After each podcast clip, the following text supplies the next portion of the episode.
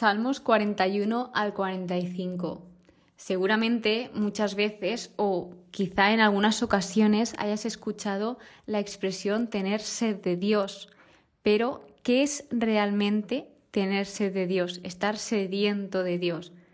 A lo largo de los salmos se puede ver cómo David pues es una persona que tiene sed de Dios, que lo busca, que está inquieto, que quiere pues estar en relación con él, en comunión con el Señor, que nunca para, nunca se para y dice, ala, ya lo sé todo, ya no quiero saber más sobre Dios, sino que le sigue buscando, sigue aprendiendo, se sigue formando. Es decir, es esa inquietud continua y apasionada de conocer más a Dios y además también es vivir de acuerdo con los principios de, del Señor, con la ley del Señor y también con sus propósitos. O sea, es buscarlo, buscarlo aunque un día estemos desanimados, buscarlo aunque un día no hayamos podido sacar tiempo para él, en todo momento buscarlo, sea donde sea. Entonces, pues para irlo comprendiendo poco a poco, vamos a empezar a tratar los salmos de hoy, que de verdad que vamos a tratar el Salmo 45, que es de mis favoritos. O sea, es que lo leí hace mucho tiempo, pero me conquistó. Pero bueno, vamos por el principio, Salmo 41, donde este está escrito por David, porque hoy entrarán nuevos autores de salmos, y es la oración de un enfermo abandonado. Este salmo forma parte de los salmos de los pobres en la tradición judía, y pues aquí básicamente habla sobre las personas que cuidan a las personas débiles y que son pobres, es decir, tal vez a personas enfermas, a personas que no pueden que no pueden valerse por sí mismas, sino que necesitan a alguien que les ayude. Por lo tanto, empieza diciendo, dichoso el que cuida del débil y el pobre. Es decir, todos estos tendrán una bendición grandísima y de hecho dice que Yahvé lo liberará, lo guardará, lo conservará, le concederá felicidad en la tierra, lo sostendrá, entre muchas otras. Entonces, pues también Aquí David, a pesar de contarnos todo esto, pues en el versículo 10 destaca algo que Jesús lo citó. Jesús lo cita en Juan capítulo 13, versículo 18, y dice, hasta mi amigo íntimo, en quien yo confiaba, mi compañero de mesa me ha traicionado. Es decir, esto pasaba en Salmos, le pasó a David, le pasó a Jesús, o sea, hasta el mismísimo Jesús, el Hijo de Dios, le pasó. Y muchas veces nosotros nos preguntamos que por qué nos pasan estas cosas. Y tal vez tenemos que incluso hasta agradecer que pase esto porque así también vemos la realidad, vemos realmente de quién nos estábamos rodeando y esto nos hará aprender y crecer como personas. Así que pues es algo inevitable, que no podemos evitar, el que pues nos pueden traicionar, es una posibilidad. Y si pasa, pues poco a poco. Luego, también he de decir que aquí se cierra el primer libro de Salmos, es decir, los, el libro de Salmos, que es uno, está compuesto como por cinco libros. Entonces, el primer libro comprendía del capítulo 1 al 41 y aquí se cierra. Y lo cierra con el versículo 14 refiriéndose a bendito sea Yahvé, Dios de Israel, desde siempre y hasta siempre. Amén, amén. Con un doble amén, que es una doxología que cierra este primer libro. Entonces, bien, pues como que abrimos el segundo libro de los Salmos y se abre con los hijos de Coré, que estos son los autores de este salmo, que se llama Lamento del Levita desterrado. Para ponernos en contexto, ¿quiénes son los hijos de Coré? Los hijos de Coré eran una familia de levitas que servían en el templo y ellos lo que hacían es encargarse de la música y del canto. Yo creo que no conocemos, no hemos llegado a quiénes son porque no me suenan. De momento, tal vez lo hayamos visto y se me esté yendo, pero creo que no se ha hablado profundamente de quiénes eran ellos. Entonces, más curiosidades, este salmo se leyó por lo menos este año, en la vigilia pascual. Y lo que hace básicamente el salmista es clamar a Dios para que lo defienda de sus adversarios, de sus enemigos y lo guíe en la verdad. Y de hecho aquí es donde habla de la, de la sed de Dios.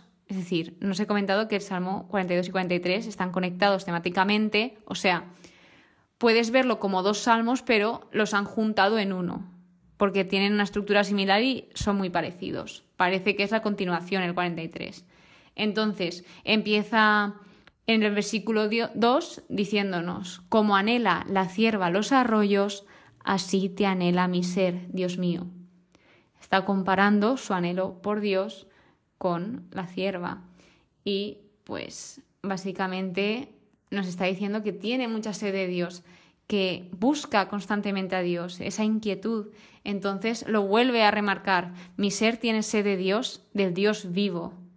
Y luego pues empieza a contar su, su situación, que se encuentra en estado de angustia y desánimo, Dice que sus lágrimas son su pan, es decir, que pues se ve que está muy mal, llorando casi todo el día.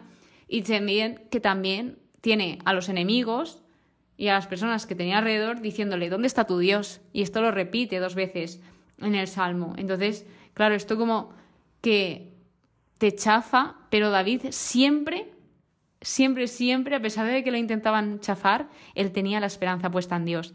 O sea, en el versículo 6 dice espero en Dios y esto se vuelve a repetir hasta tres veces en estos salmos. Entonces, como que el Salmo 42 acaba con una expresión de adoración y alabanza y el Salmo 43, pues básicamente dice a destacar el versículo 3 que dice, envía tu luz y tu verdad, ellas me escoltarán. Básicamente en este salmo también lo que está buscando David es que se haga justicia y pues suplicarle, suplicarle a Dios esa liberación y ese juicio contra sus enemigos. El Salmo 34, bueno, a partir de aquí ya todos los salmos están escritos por los hijos de Coré, los del episodio de hoy. Entonces, Salmo 44 que se titula Elegía Nacional, que este es clasificado como un salmo comunitario, que estos son los que describen la historia y la experiencia colectiva del pueblo de Israel. Y básicamente en este salmo lo que hace es recordar y reflexionar sobre todos estos tiempos pasados en los que Dios los liberó y los ayudó en la batalla, o sea, en Israel, cuando Dios los rescataba. Pero, sin embargo, también lo que hace es expresar la confusión y la tristeza que pues tiene el pueblo e incluso hasta él por la aparente ausencia de la ayuda divina. Es decir, notan como que Dios ya no estaban ahí, ya no estaba. Y esto es una sensación horrible. Y dice, ellos seguían por el camino de Yahvé sin olvidarlo, sin traicionar su alianza, y dice, pero nos aplastaste. Es decir, no entendían dónde estaba Dios o por qué se había alejado, o ellos lo sentían así. Desde mi punto de vista, creo que tal vez el Señor sí estaba ahí, pero nos pasa mucho que pensamos que Dios se aleja de nosotros y hay veces que somos incluso nosotros los que nos alejamos de Él.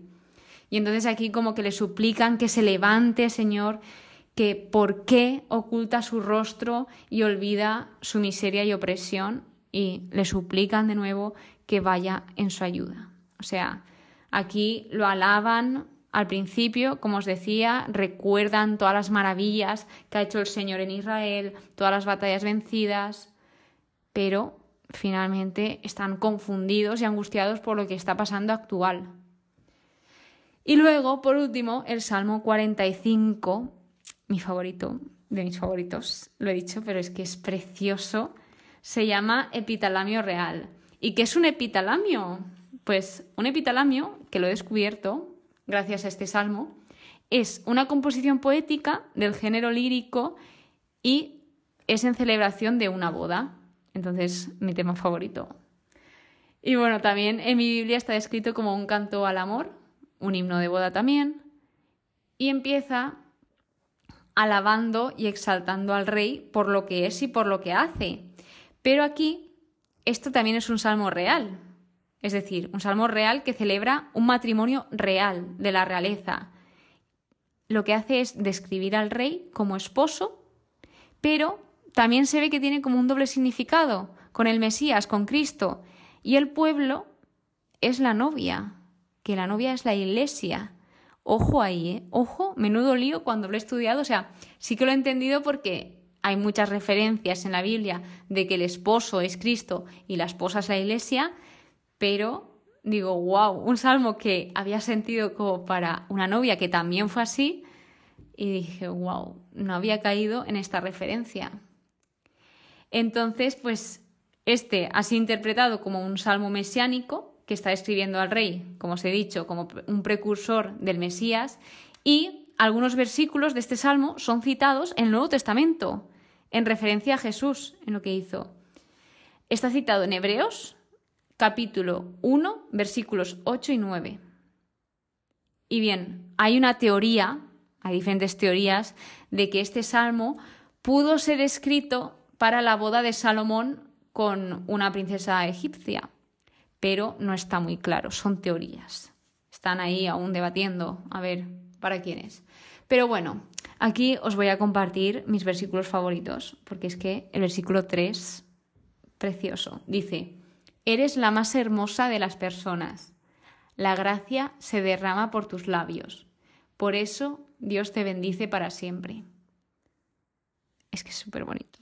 Aquí se refiere como al rey. Y luego también habla del rey describiéndole como un rey que ama la justicia y odia la iniquidad. O sea, como enfocándose en qué importante que un rey ponga la justicia, que sea justo por encima de todo. Y luego, pues habla también a, a la hija, a la novia. Escucha, hija, mira, presta oído. Es decir, está diciendo que se fije, que observe. Dice, olvida tu pueblo y la casa paterna, que prendado está el rey de tu belleza. O sea, es una maravilla. Él es tu Señor, póstrate ante Él. O sea, también este salmo, desde mi punto de vista, nos da como una pequeñita idea de cómo Dios nos ve. Dios está prendado, como dice aquí, de nuestra belleza. El Rey está prendado, Jesús se prenda de nuestra belleza, nos admira nuestra belleza también. Y muchas veces nosotros somos injustos con nosotros diciendo, no me gusta esto de mí, o ay, qué feo esto de, de mi cuerpo, tal. Pero al final, si nos viésemos como Dios nos ve, es que no volveríamos a decirnos nada malo. O sea, es que nos mira como un loco enamorado, diría yo.